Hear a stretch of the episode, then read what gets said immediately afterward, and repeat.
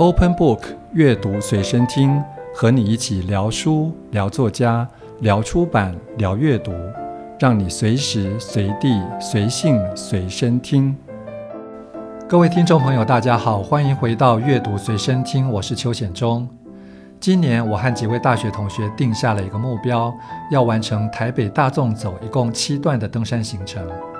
那这对经常爬山或者说年轻力壮的朋友来说，似乎不算是什么难事。但是对我们这一群已经六十出头的大叔大婶来说，它就成为有点难度，但是又值得去挑战的目标。一般人在走到所谓的熟龄阶段之后，在很多方面可能就开始进入一个转折点，对内对外都面临各种或大或小的挑战，需要找到不同的节奏或者说方式去应对。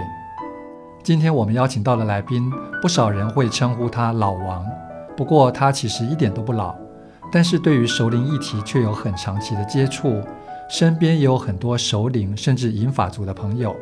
我们欢迎五十家的总编辑王美珍。嗨，各位 Open Book 的读者们，大家好。呃，王总编你好，欢迎今天来跟大家聊天哈。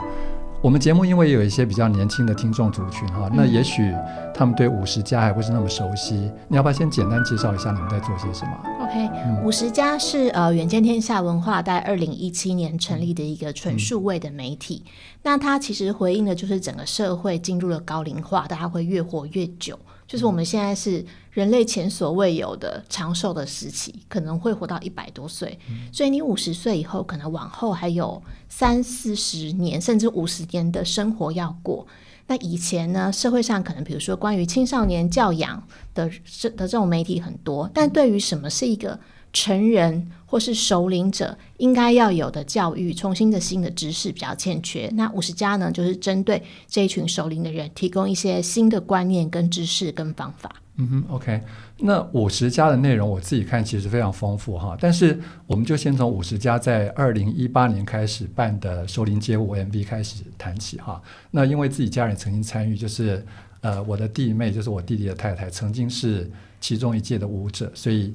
其实我开始比较注意到你们的活动，也是因为这一次的活动哈。嗯、那他也曾经创下四百，超过四哦，五百万，一下已经超过五百万，五百多万点阅。OK，就其实这个点阅率真的非常惊人哈。但是当然，它也是你们很多活动之一哈。但这样的表现形式，或者说它传达的议题，还有背后参与者的故事，是不是其实也反映了五十加他一贯的一些关心的议题，或者说它里面的精神，或者说背后。参与者的这些故事，嗯嗯，因为熟龄街舞计划就是说，我们号召呃来甄选的读者，他们拍一支 MV，嗯、那种是真正非常厉害的街舞的 MV，嗯、那已经三届，其实它累积的的点阅数大概已经差不多千万了啦。嗯、那他回应的这个就是主持人提到我们的品牌精神，应该可以。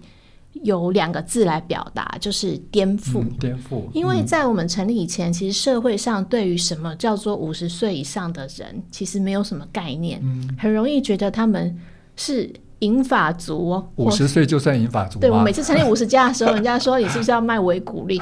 但其实是完全不同的概念。好比说，呃，我们认识的很多作家，或者说呃艺人，比如蔡康永啊、嗯、陶晶莹啊、万芳，其实都是五十岁了。嗯，没错。那这一辈的人，应该是后中年的人。他们跟老人的概念是不一样，但是他们想要对老年的生活有所准备，活出一个跟他们父母不一样的样貌。所以，我们的品牌精神要颠覆，就是颠覆这个社会对于这群人的一些印象。那为什么选择街舞呢？因为其实运动，我觉得有时候是有点年龄歧视。比如说，首领者去爬山，大家都觉得好像很合理。或者是说，主持人讲台北大众走，可是像街舞啊，它其实是一个运动。可是你看街舞教室都没有，就是呃中年后的族群参加。那我们有一个读者，他曾经去报名，结果他就想要站在最前面，结果那个街舞教室人就跟他讲说：“哎、欸，这妈妈妈妈，你若是接小孩的话，也要站旁边去了。” 可是他其实是自己要上课的人，嗯、但是大家就。很，你在一群那种十八九岁的女生的身体里面，嗯嗯嗯，那一个五六十岁人站在那边会很尴尬，嗯，甚至有点突兀。嗯、对，那可是他们又有一些人，他并不想要去公园跳所谓的大妈舞或广场舞。那所以我们就看到了说，哎，我们的读者好多人有这样的需求，他们很想要跟蔡依林一样、罗志祥一样，所以就办了首领街舞计划。那主持人的那个弟媳也是我们这中间一个很厉害的一个女性舞者，那他们那一届是跳蔡依林的怪美的，那果然跳得非常的好，然后也被蔡依林的粉丝转发在他们的粉丝团里不容易啊。对啊，所以其实这种面貌的展现，就会让人家很清楚的看到，五十岁呢，其实。就是和你想的不一样，嗯、那我们的平台就是把它展现出来这一种新的可能。嗯哼，OK。那我们再回头谈到一开始哈，就是啊、呃，大概二零一七年或二零一六年下半年，远见天下希望开始经营首领的需求。那你们那时候是为什么会界定目标读者在五十岁做五十 Plus？而不是比如说六十 plus 或者其他。嗯嗯，其实五十岁这件事情很值得探讨，它有社会学的、医学的、工作的各种的意义。如果是从社会学来讲的话，因为呃五十岁是战后婴儿潮，五十岁到七十岁是一九四五到一九六五的人，嗯、是所谓的全世界都一样，是二战后的战后婴儿潮。那这些人其实呃一方面他人很多，然后比过往。都是在经济起飞的阶段成长，嗯、所以他们也受到比较好的教育。嗯、那如果在台湾的话，尤其是这一辈人，呃，更多西方的思潮有开始影响了。在他们大学的时候，比如说你听西洋歌曲啊，或者是会有一些比较先进的观念进来，嗯嗯嗯、那就会变成说这一辈人的生活观点跟他们老一辈父母七八十岁的那种观点。可能在育儿上，或者是说在理财上的各种观念都没有那么保守了。嗯、他们想要更自由或更解放的一种、嗯、一种生活。那这是一个五十岁的意义。那如果从医学上来看呢、啊？其实很多事情你到了六七十岁再开始已经来不及了。嗯，好比说练肌肉，或者是说膝盖的保养。嗯，反正很多的面向就是说五十岁开始，你的身体确实会开始退化走下坡，但是它。是一个还来得及努力的事情，还有救。其实我自己的确有这种感觉哦，就是到了五十岁，尤其五十岁下半之后，嗯，那个身体有一些技能，的确觉得开始有点卡卡怪怪的。对，嗯、所以我们也也有很多这一方面的健康保养的知识嘛。那你如果从五十岁开始就可以开始进行这样子人生下半场的规划。嗯那当然，女性的话，五十岁是面临更年期，嗯、所以她也会面临身体的新的阶段。那如果从工作上来说，很多人他会开始思考退休的问题，也需要重重新去布局你的生活。跟工作怎么样重新分配和平衡？嗯、那更有趣的是说，从婚姻的观点啊，其实从统计来看，很多人五十岁后开始离婚，嗯、因为他可能小孩大了。嗯、那很多女性她觉得她奉献了、牺牲了前半辈子，想找到自己。嗯、那很多男性可能刚退休完，退休夫妻两个人要重新适应，嗯、所以很多的事情都会在五十后发生。嗯、这就是为什么五十加。要成立的原因，那他的家也是指不只是五十岁嘛、嗯、，plus 就是五十岁以上，只是五十岁是一个开始的阶段。嗯、那你应该要重新的去面临这个人生的，就也像青春期一样，它完全是另外一个阶段时期的生活的各种变化。嗯哼，那既然这个议题这么重要，而且如果就台湾现在状况来说。五十岁以上人口好像已经到了九百万，是不是？我看国发会的推估大约是九百一十万。九百一十万，对，就是其实是一个很大的族群。那既然这个议题这么重要，当初公司决定要经营这个族群或议题的时候，是不是就说好，我们给你很多资源让你去做这件事情？还是其实是 创业维艰？其实是呃一个问号，嗯，因为呃现在讲五十家好像已经蛮多人可以很熟了。嗯或者说，很多网络上有一些人都会说：“哎，我五十加了，我怎么样怎么样？”嗯、可是其实回到我们刚创业的时候，五十加这个概念大家听不懂。就是说，嗯、就像我刚刚说，很多人还会说：“哦，你是要做银发族嘛，或者是你要卖什么养生东西？”嗯、其实都不是。所以一开始我们也不确定说该投入多少资源。嗯、那呃，我老板就说：“那没关系，你就一个人看你用什么方式，嗯、反正我们是要经营首领族群，嗯、那什么方式都可以。”那因为我们是一个传统媒体嘛，就是以做纸媒为主的媒体，嗯、所以也曾经讨论过是不是要发行纸本的杂志或者是 MOOC。但是我想想看，那个时候其实整个纸媒的市场已经往下走了，然后我没有把握说做这样子的杂志真的有人会买，嗯、所以我一开始其实是用一个很 free 的方式，就是成立一个。马上下一秒就可以成立，就在 FB 成立一个粉丝团，嗯、然后呢，就用那个 WordPress 免费的一个像部落格那样子的网站软体，嗯、我们就开始了我们的网站。嗯、所以人家不是说凡事起头难吗？我自己觉得五十家是凡事起头易。很容易，就是我们就弄个部落格，就弄个 Facebook，、啊、最简单的方式，马上一个人就开始了。啊、那老板说，你就可以把它当自媒体这样做，嗯、我就是当成艺人媒体，嗯、先用我自己觉得有趣的事情先开始，然后才慢慢扩展，变成今天的规模的。嗯，呃，像刚刚谈到的首领街舞，其实原本也是你们为读者开设的一个课程之一嘛，啊、嗯，那就说五十家一直到现在，除了很多不同主题丰富的文字，还有影音内容之外，包括各式各样的学院，然后首领旅行团，或者甚至产品试用。那这中间当然也有很多各式各样的跨业、跨领域的合作。那就是说，你们一开始用这种这么简单的方式，到后来为什么会需要演化出这种多角化经营的方式去做？嗯嗯嗯，我觉得呃，首先是呃，现在我们谈新媒体。或数位媒体的经营，它面临的是一个大家内容不付费的时代，所以各媒体大概经营上都非常辛苦。所以一个现实是说，你靠单一的广告收入，以前的媒体就百分之百可以靠广告跟订阅，那现在订阅已经不行了嘛，因为内容是免费的。广告的话呢，也是一个未知数，因为现在媒体那么多，嗯、大家能去能够被。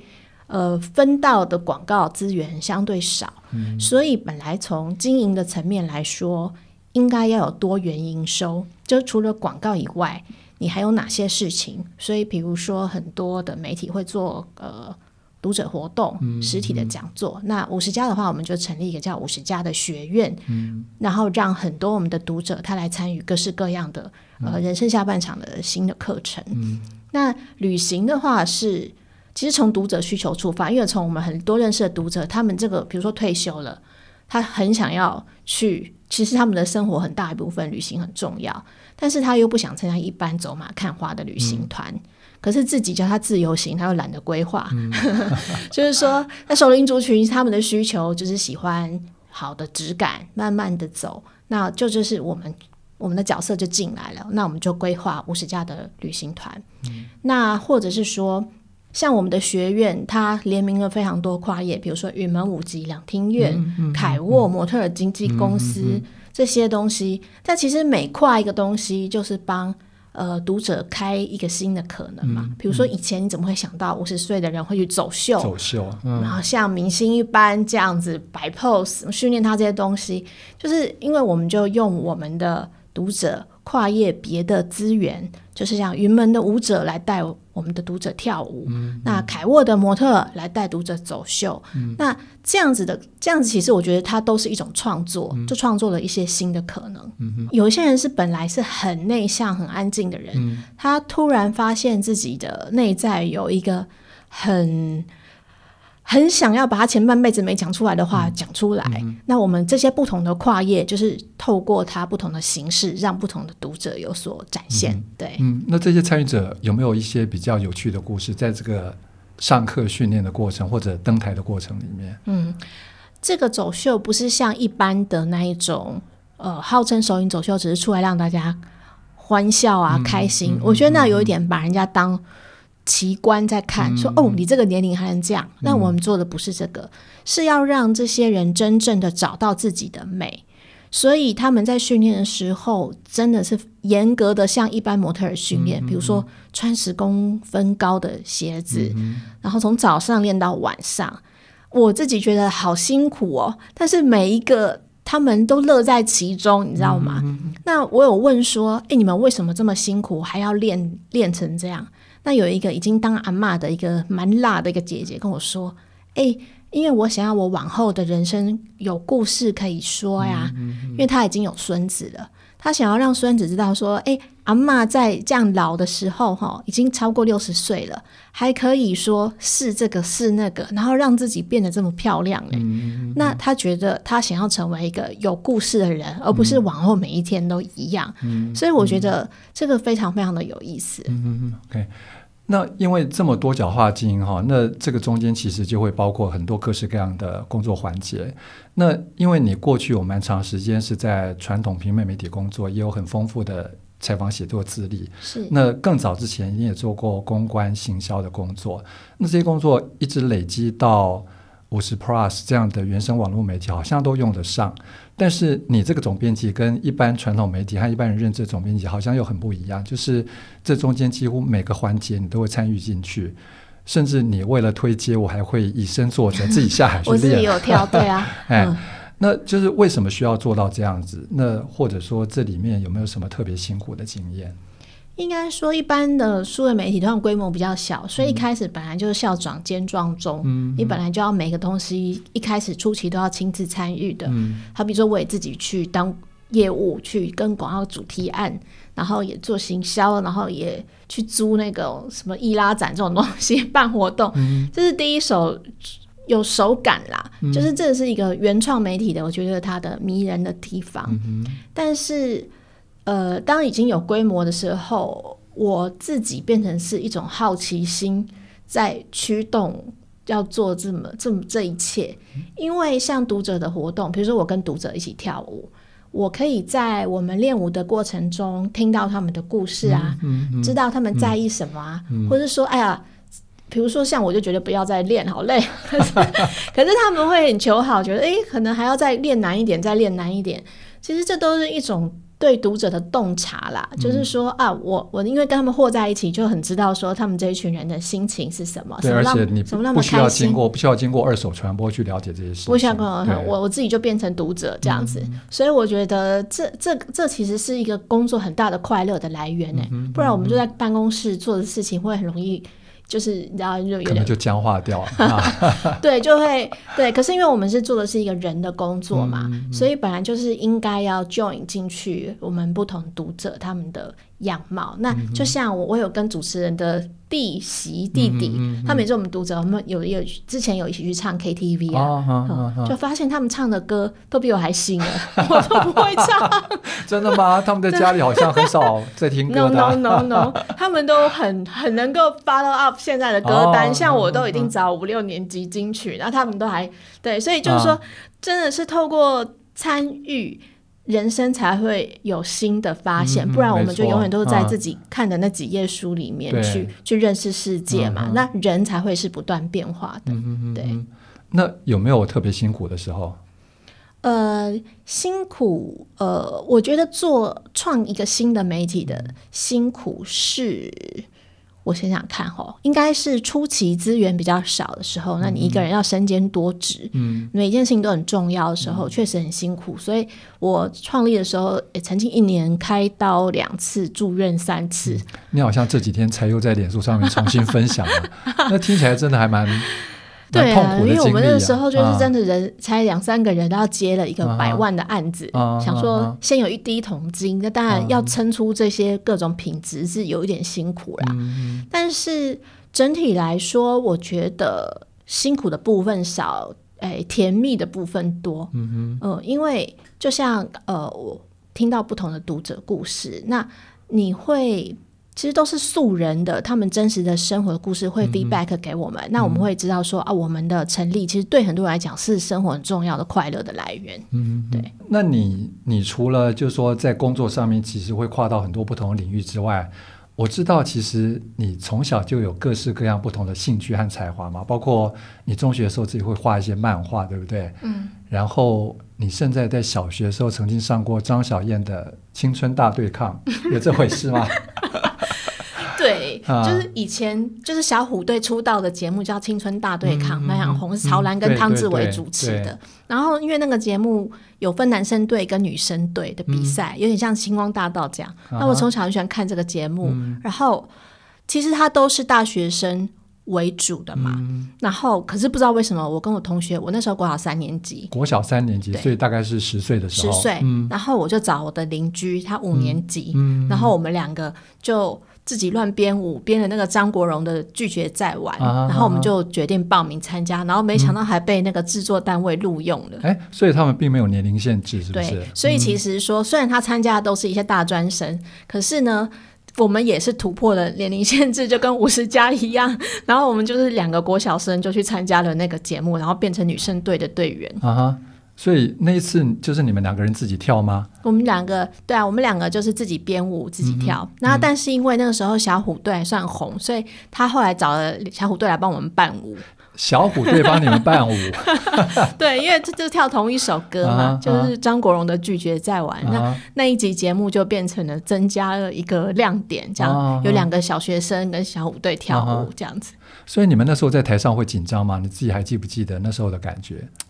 那时候感觉，我觉得不紧张哎，因为我觉得、嗯、哇，看到小虎队跟张小燕，觉得好厉害啊！所以就是平常只有在电视上会看到的人，然后你突然可以面对面看到这些人。对，然后我、啊、我觉得我从小就是那种想要做什么事情，我就是想去试试看的那种。嗯嗯、对，所以不会去管这些其他的的这些妹妹嘎嘎，我想做的事情，我就想去试试看。嗯哼。那因为你在前面的访问里面一直提到读者哈，对，那看起来事实上应该也是啊，就是说读者对你们来说是一个很重大的、很无形的资产。你要不要再多分享一些读者的故事？因为就是包括读者会参与很多活动，或者说你们的网站上面其实也会谈到不少素人读者的故事，而不光只是那些名人或者说专家他们现身说法，嗯、就是。这么多年里面，有没有哪几位读者的故事特别让你有感觉的？嗯、我讲一个，我还蛮感动的，嗯，或者说让我觉得此生还算是有意义的。啊、有一个读者啊，他是一个小儿麻痹的患者，因为其实很多五十家那个时候，台湾是小儿麻痹的好发期，所以他从小就小儿麻痹，走路就歪歪一拐一拐，嗯、所以很自卑。然后同学在联谊的时候，他也不敢去。然后也不敢穿裙子，只能穿裤子。他一直连结婚的时候，父母都告诉他说：“你有对象就不错了，不要挑。”那他要离婚的时候，因为还是不适合，要离婚的时候，父母也说：“你确定你要离婚吗？你已经有人爱就不错了。嗯”就是说，真的这种小儿麻痹对他生活的方方面面的那种自卑，或一开始就矮人一截，这件事情是。对人很大的影响。嗯、那他在五十几岁的时候，五十三岁、五十二岁的时候，重新做了这个小儿麻痹这个手术。然后在手术的时候，刚好我们成立，他看到了我们的文章，每天看。那我们的文章其实就是鼓励大家，第一个对自己要自信，嗯、还有就是有什么梦想赶快去做，因为人生可能很短，你也不晓得你活到什么时候。嗯、那他在手术的那个时候。正好看到了我们我们的文章，就是很幸运的，他手术成功了，他至少走路比较可以直着走。嗯、那他马上就去报名了那个云南的登山的团，登山团对三千六百公尺的高山，他就登上去了。嗯。其他年轻人都在后面，那他是少数有登上去的人，没有放弃。嗯嗯、那这就很感谢说，因为五十家给了他这样子的勇气。因为我们那时候好像有一篇文章，标题叫做“管他的”，嗯嗯，好，什么事情就打破自己原本的框架去做。嗯、那他除了登了三千六百公尺的高山以外，他也去练了瑜伽课。嗯、那他跟我说，他第一次真正敢看着镜子里面的自己的身体，嗯、他的脚。然后踩在沙滩上面的那种、那种踩在沙子上，原来是这种感觉。嗯、他真的一步一步踏在地上的感觉很好，所以他跟我说，五十岁对他来说不是人生走下坡，嗯、是人生往上走了，嗯，另外一个开始。对，可是这中间你需要一个触发，嗯、让你转念这么想。嗯、那这就是因为他看了我们的网站以后带给他的。嗯、那我觉得这个故事对我来讲是一个很很感动也很有力的支撑，嗯、因为。我们不知道我们平常的文章带给多少人这样子生活的转变跟影响。嗯，那我觉得这个是我觉得做媒体很有意义的地方，嗯、就所谓的影响力。嗯嗯。那这个是比较嗯深刻的例子。嗯、那当然也有一些欢乐的例子，uh -huh. 就是有一些读者像那个 主持人的弟弟 的弟媳他们那，弟弟不断被不断被提起来。对，因为呃，我讲他们是熟龄街舞第二届的团员，那、嗯、就就是有呃七六七几个女生这样，那他们跳完舞以后彼此变成了非常好的朋友。嗯那里面当然每个人有每个人的故事，好比说有的人要要照顾他失智的父母，其实生活压力也是很大。嗯，那有些人是家庭主妇，生活在找重心，但是这一群人横竖因为五十加的学习的课程以后，变成了一群好朋友。嗯，那他们之前就规划了一个叫做离家出走的旅行啦，抛夫弃子离家出走的旅行，然后就包了一栋民宿啦，在里面玩的好疯啊，啊。那那个我就听他们讲，玩到说。突然回到了好像那种高中少女的时光，对，对，对，变成一群闺蜜，对，而且是像少女的时光，嗯、好像我们跟高中同学以前那种无忧无虑在玩的那种。嗯，但我觉得这种你已经在人生经历了风风雨雨之后，嗯，然后再回到这种纯真的这种交谊，我觉得也很好。嗯，所以说有这种辛苦的滋味，然后有这种。呃，狂欢的滋味，嗯。那我觉得五十家都给大家这样的呃这种 meet，就是相遇的这种机会。我我觉得，嗯，我觉得就是呃，我我听到的读者故事是我印象比较深刻的。嗯，你自己应该也很感动哈。很感动，这故事我可以讲一百多个，嗯，可以讲一千零一夜。对，但是今天我们就每个礼拜来讲一次。但是当然就是这些都也都是滋养，说我们这个平台不断的往前进。嗯嗯，对。当然，除了这些，就这些读者他们自己变成好朋友之外，其实你跟很多读者也都变成一一些蛮好的朋友哈、嗯。那其实你才四十岁，尤其五十加刚开始的时候，你也不过就才刚过三十五岁不久，对对，三十几岁。当然不是说年轻人就不可能跟熟龄朋友变成好朋友，但是你自己是怎么样跟这些大哥大姐，甚至有有的人对你来说已经是叔叔阿姨等级的人。可以变成这么熟络，然后彼此可以甚至到交心的地步吧？我觉得我可能自己自己个人的特质啦，嗯、我从小本来就很能够跟比我大的人交朋友。嗯、我记得是有长辈缘吧？对我，我小的时候就翘课了、啊，但是我翘课不是自己出去玩，我是跟以前的那个实习老师去看电影，嗯、女的啦，女的啦。但是，但是就是比如说那时候二十几岁，我大概才十几岁。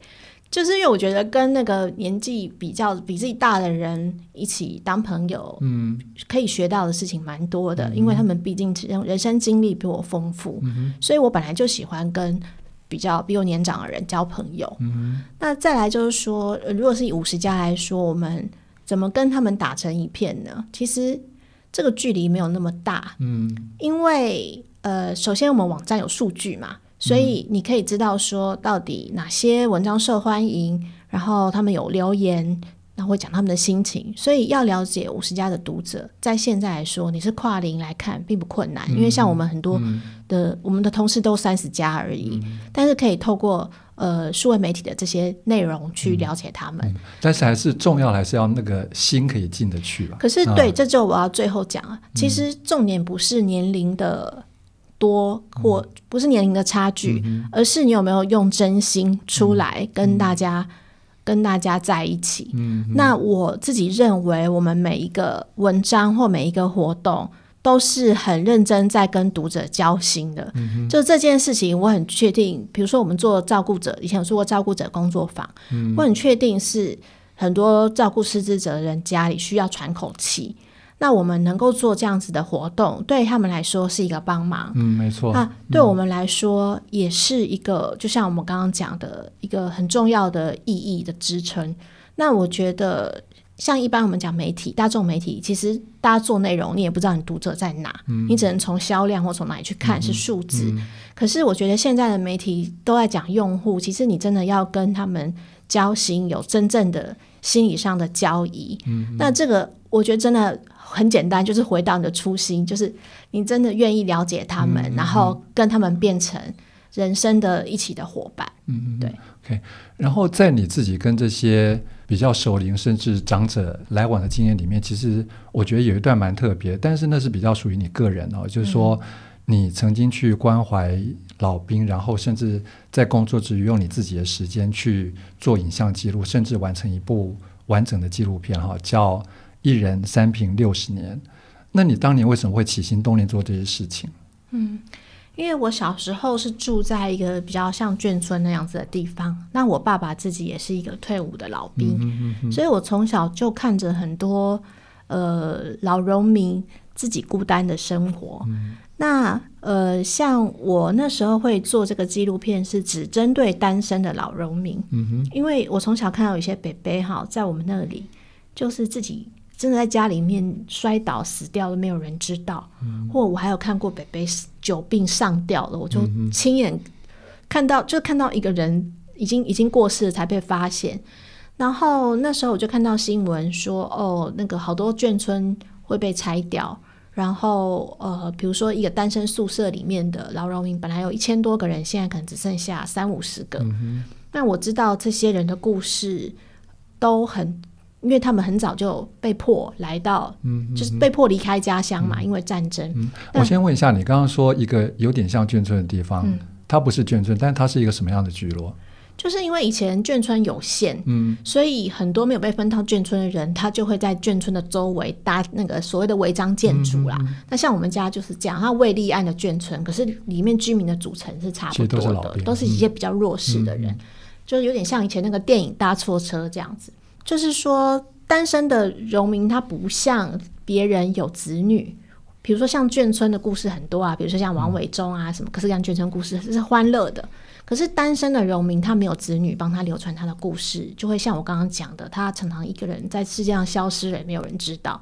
所以我那时候就起心动念，觉得应该有人把他们的故事给留存下来。嗯、那我就去，就是很简单，就上 PC Home 买了那个 DV，、uh 然后呢，因为我受过纪录片的训练，那我就、嗯、呃锁定了一个单身荣民宿舍，然后呃针对三个单身荣民拍摄他们的故事，那、嗯、就变成了纪录片。这样。那什么时候的事情？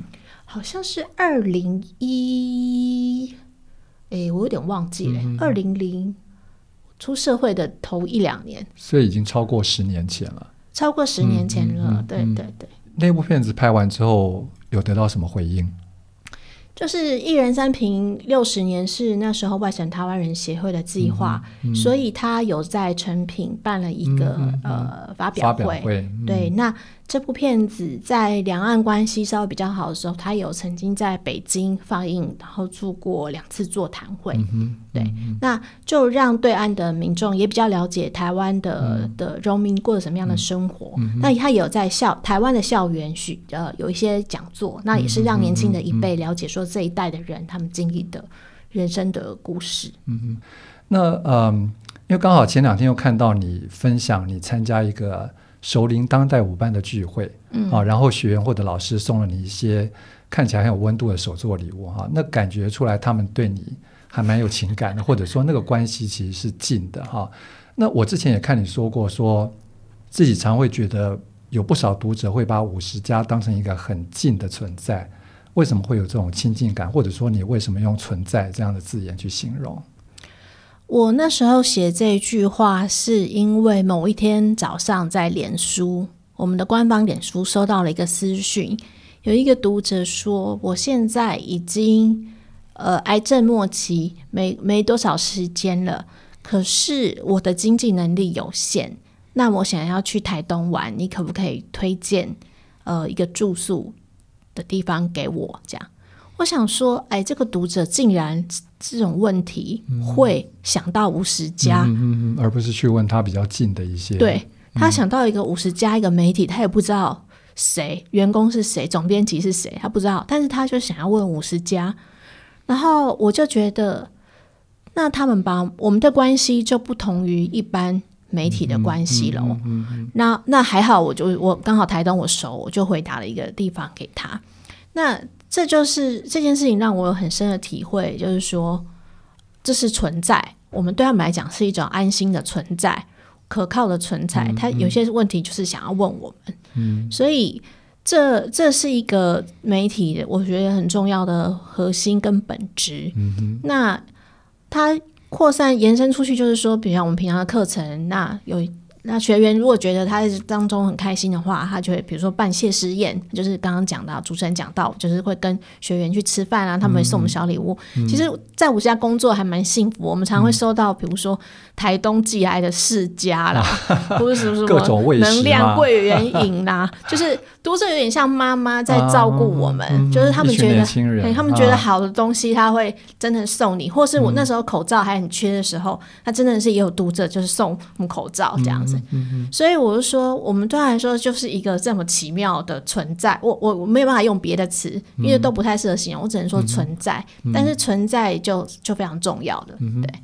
那看起来你们就是说对五十家这个工作很乐在其中哦，不管是情感上或者专业上。那因为你之前在当记者的时候，感觉出来你你很怕变。嗯，就是说你写的那些题目，然后你自己对那些题目的在乎哈。那以前当记者的时候，其实工作状况当然一定跟现在不一样。就是当记者基本上对作品负责，然后你自己有比较大的掌控。但是呃，我看你自己说过，就是说你在做五十家的时候，就不是自己了，像一个妈妈要为家庭着想，或者像服务业要对很多人着想。就是说这样的转变对你来说应该是值得的吧？嗯。我觉得是值得的。当记者就是比较自由，嗯、你要讲什么讲什么，因为代表你自己。嗯、对，做五十家的话，你就是代表这一整个团队。嗯，你要对客户负责，对读者负责。嗯，他会变成是一个比较，就像一个妈妈了。嗯嗯嗯，但是你如果问所有的妈妈，每个人都会不后悔她生的小孩，虽然比较辛苦或者怎么样，但是他就是一个。变得比较成熟，我觉得以前比较自由，但现在比较成熟。就像你喝酒，新酒有新酒的滋味，老酒有一种老酒的沉。所以我觉得，呃，我也还蛮喜欢现在这个老酒的滋味，或者说 反正也回不去了，就只能享受这一种比较沉淀，啊、然后比较圆融的一种人生的学习。嗯，对。可是你会不会有时候还是会希望？呼吸一点自由空气，或者说，比如说你自己以前常做采访写东西，现在会不会碰到自己喜欢的人物、对象或者题目，也会很手痒，想自己下海去做？嗯，倒是不会，就是说我不会题目自己想做，嗯、但是我觉得需要保留自己的时间。嗯、所有的工作者都一样，嗯，就是说，虽然我时间要面对这么多人，可是我还是更需要自己的。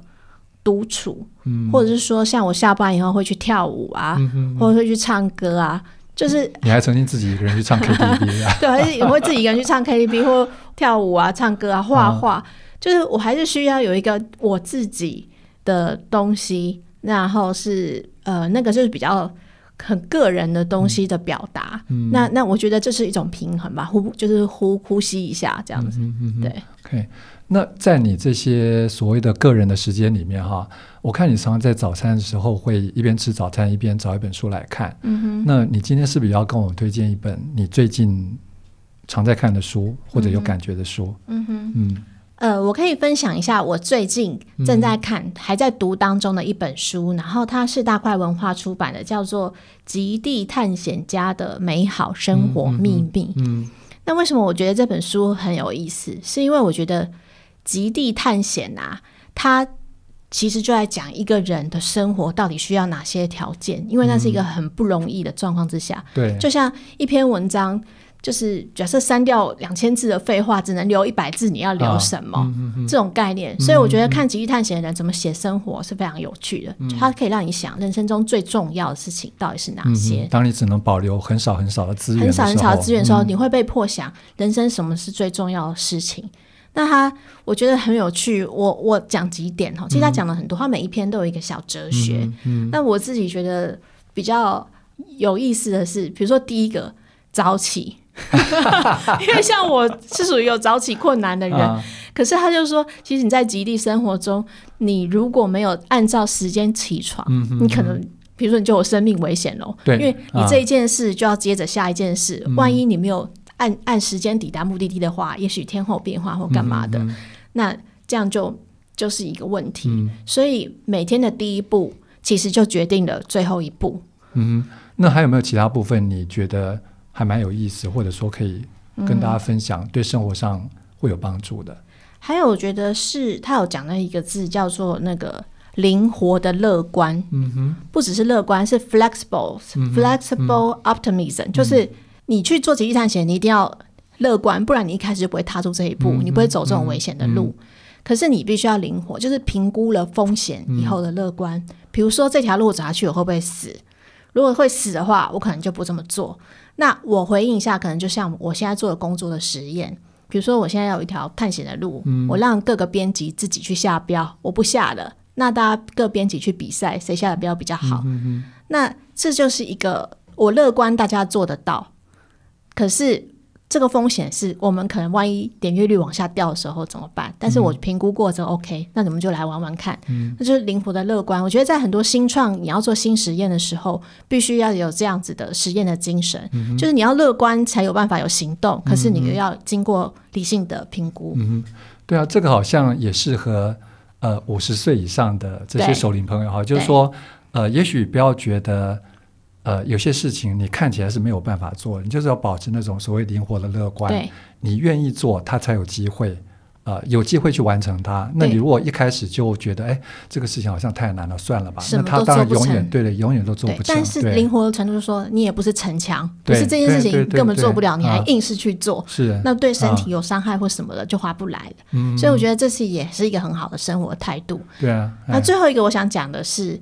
这个作者啊，他登了三集，就是北极、南极，还有珠穆朗玛峰三集，该有的探险都、都都探险了。那作为一个探险家，他都已经没得探险了，那他人生的意义是什么？所以他后来有讲说，其实要找到自己的第四集。那第四集就已经不是那一种大家会崇拜的人生的高峰了。那对他来说，就是他刚好那时候生了小孩，嗯、他当了爸爸，那从中有很多得到一些丰富的人生不同的滋养。那我觉得，其实对我们所有的工作者来说，除了那一些工作的顶峰，嗯、你可以去，那是我们工作的目标嘛。但是除此以外，你有没有人生的第四集？另外一个集是。跟那一些世俗的标准没有关的，嗯、而是你自己攀上去以后，你会觉得那个风景你很感动，你很、嗯、你很觉得活得很值得的那个第四集。嗯，那我觉得这一件事情也是让我呃觉得很值得往后的人生、嗯、工作的生涯中都要思考的。嗯，就是说，如果人生要做一个隐喻的话，我比较希望人生是一段。探险，而不是比如说坐在椅子上这样，嗯、因为探险的话就是每天都不太一样。嗯，那坐在椅子上就是你的范围有限嘛。是坐在椅子上的探险，大概只能在脑袋里面探险。对，啊、会有的人喜欢就是挂一个饼，然后就是在脖子上面这样子，有人喂他吃。但是我觉得探险的话，才会让每天不一样。嗯，就是我昨天刚好做到了一个全台网红司机，叫做涂清良先生的。的检车，然后我一上去啊，他就说：“呃，你要不要唱歌？唱歌的话有打折。”然后他说后面有道具，啊、那他的车后箱就有很多的帽子，啊、什么是兔子的帽子、财神爷的帽子，各种东西。啊啊、然后呢，然后我那时候还是一个，我还有点满脸问号。他就说：“哦，是网红哦。”然后一看哦，他是涂清凉，我就想起来这个名字。啊，所以你本来就听过这位司机？我就是本来就听过他，啊、他有上过国际媒体。啊、然后呢，我想说，哎，事不宜延迟，因为路路很快就到了，啊、那我就赶快拿起麦克风，我就马上唱了。啊、对，我就唱。了那个海海人生跟那个无言花，啊、那司机很厉害哦，他一边他可以跟你合唱，他一只手一手开车，啊、他可以一手拍影片。但车上有卡拉吗？有有有，他是很专业的设备，那他还会帮你拍摄，他一只手拿摄影机。嗯，那我就说司机，请你专心开专心开车。啊、他就说我已经开车，在你出生前就开车了啦。然后结果呢？我觉得对司机来说，他。这个是在探险，但是他充满了乐趣。